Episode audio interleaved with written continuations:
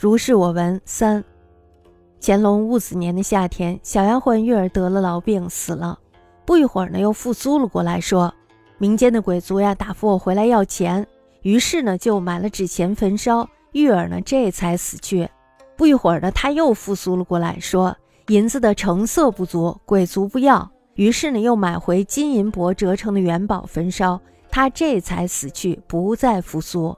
这让我想起了雍正壬子年，王帝应谷临死时也有类似的事情发生。这么看来呀，难道是纸钱果然有用？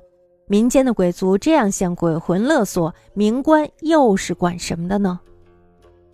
戊子夏，小婢玉儿病债死，俄父苏曰：“明以前我归所钱，是明抢焚之，乃死。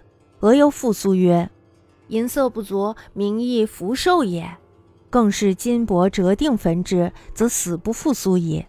因以雍正仁子，王帝应国濒危时，亦复类事。然则明强国有用耶？民亦虚所如是，民官又所思何事耶？